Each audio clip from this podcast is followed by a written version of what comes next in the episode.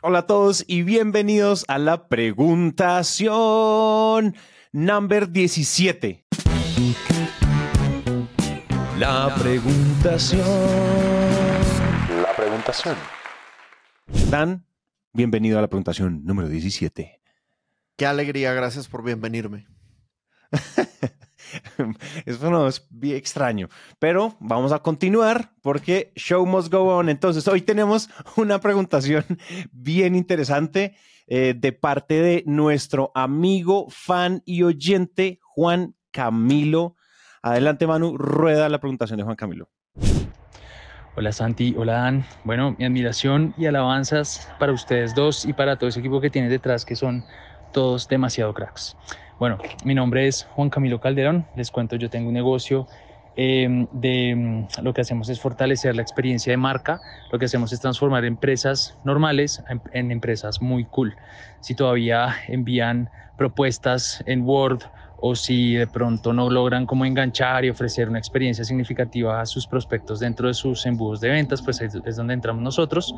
Soy súper fanático de eh, máquina, los empecé a seguir hace cuatro meses y hoy me puse al día, estoy muy contento y la verdad es que he aplicado el 90% de las cosas que ustedes han propuesto, me han funcionado súper bien, obviamente todo personalizado y, y adaptado a a la, a la realidad y a las diferencias entre, entre nuestros negocios, pero me han funcionado súper bien, pero todavía tengo una piedra en el zapato y es que cuando entro en conversaciones con los clientes, como que yo me anticipo y me pongo en una actitud como, como paternalista, como pobrecito, y como que de inmediato siento que el cliente necesita ayuda y, y, me pongo a hacer descuentos y bajar precios sin anticipadamente sin que el cliente me lo manifieste y, pues obviamente eso es un ultra error, pero siento que es un tema como de, de, mentalidad y mi pregunta es cómo entrenaron ustedes, cómo se entrenan como mentalmente para de pronto salirse un poco como de ese mindset, ¿no? Como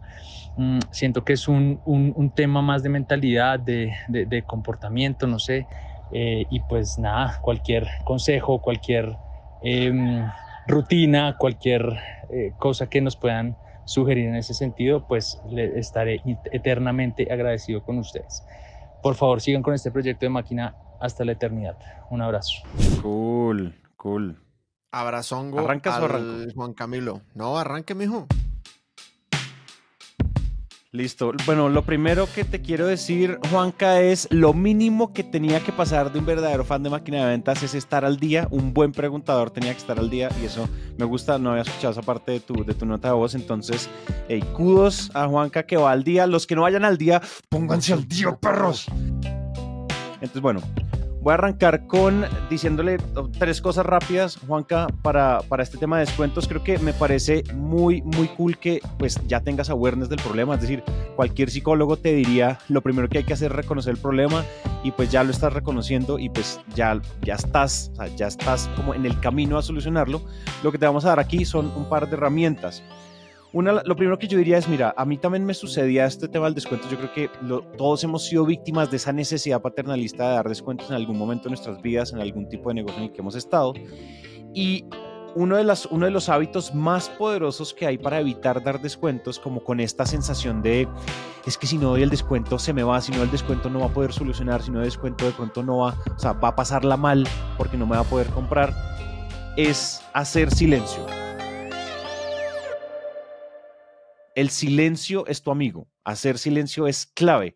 ¿Y, que, y dónde uno hace silencio? Usualmente a uno se le escapa, uno se le uno vomita el, el, el descuento cuando uno está ya hablando de tarifas, validando presupuestos y el cliente empieza a hacer caras o no hace caras o ni siquiera está haciendo ninguna cara, pero nosotros nos estamos imaginando el problema de debe estar creyendo que estoy muy caro, debe estar creyendo que esto es demasiado costoso, no lo va a poder pagar.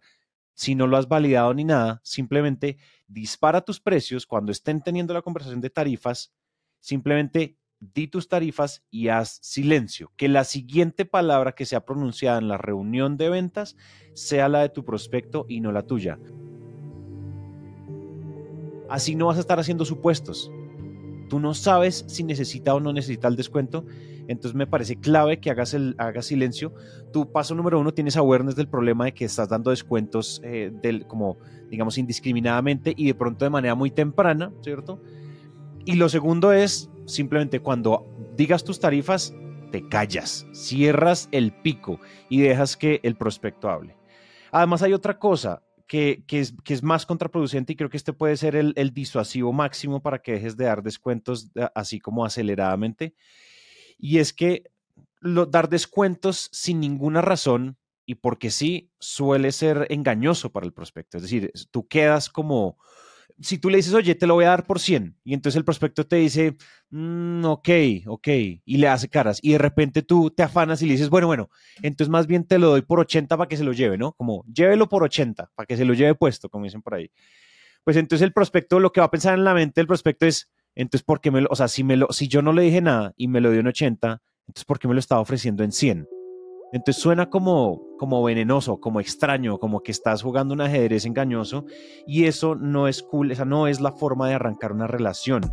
Acuérdense que nosotros no estamos en contra de los, de los, de los descuentos, pero los descuentos solo porque sí, pues son, lo grave. Entonces por eso es que quedas como si lo estuvieras engañando.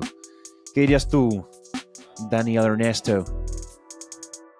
Pues a ver, nos pusimos a hacer un poquito de, de investigación, parte una respuesta científica y, y, yo encontré un par de estudios de los descuentos en la industria de la moda.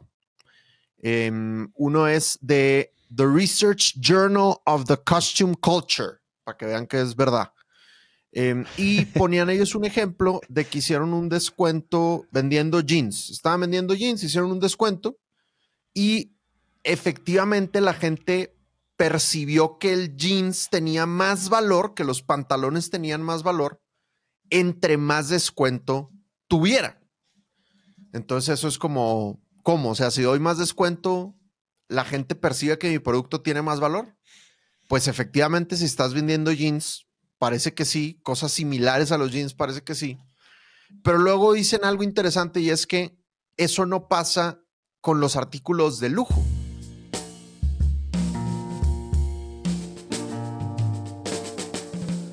Resulta que cuando tú estás vendiendo artículos de lujo y tú les pones un descuento, la gente percibe que son de menor valor. Porque dicen, oye, si es de lujo, si esto es tan cool, ¿por qué me lo están dando a un menor precio? Y entonces la gente dice, ah, pues seguramente es pasado de temporada, o seguramente no fue realmente popular, a la gente no me gustó, o segura no le gustó, o seguramente es de menor calidad. Entonces tenemos que tener cuidado con lo que nosotros vendamos. Yo, desde mi punto de vista, para mí Sandler es de lujo, para mí Sandler es el mejor entrenamiento en ventas que hay en este planeta. Me parece que Naranja también es de lujo. ¿Quieres hacer podcast de lujo? Pues trabaja con, con Naranja Media. Tu, tu, consultora, tu diseño de experiencias, Juanca, pues tienes que pensar si es de lujo o no. Si efectivamente lo estás vendiendo como lujo, pues a la hora que tú ofreces un descuento, la gente va a decir, ah, pues entonces probablemente no es, no es tan cool, ¿no?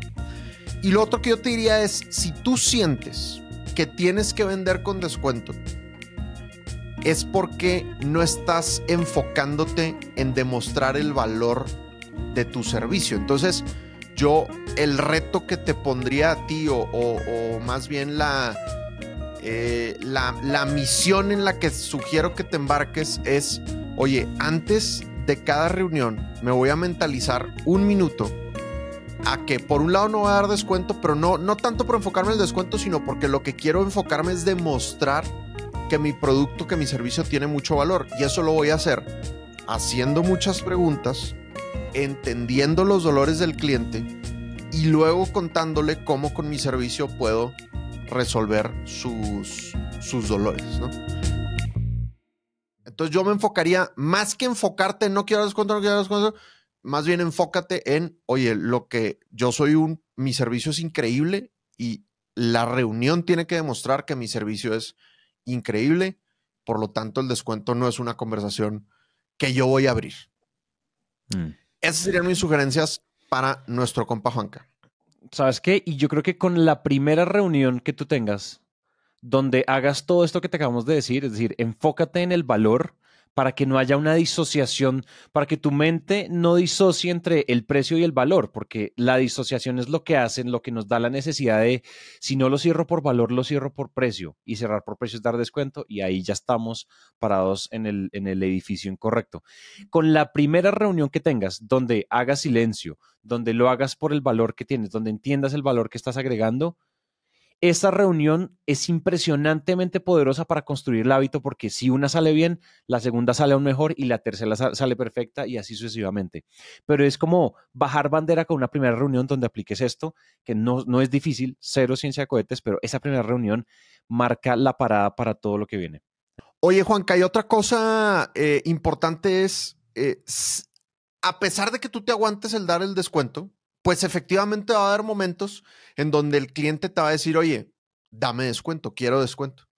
Entonces, en la próxima preguntación, en un par de semanas, vamos a responder esa pregunta. ¿Cómo manejamos los descuentos cuando efectivamente hay que hablar del descuento? Así que nos vemos en la próxima preguntación. Eso sería esta preguntación. Acuérdense, si ustedes tienen preguntaciones, nos las, nos las pueden enviar por correo en el newsletter de, al correo de, de, máquina de ventas, info arroba máquina de ventas.io. También nos la pueden enviar en el link que está abajo en la descripción de este, de este episodio, ya sea en Apple Podcast o en Spotify. Eh, entran ahí y en SpeaksPipe ustedes pueden grabar su, sus, eh, sus notas de voz. O si ya nos tienen agregados en LinkedIn o nos tienen agregados en Instagram, pues envíenoslas por ahí también. ¿Listo?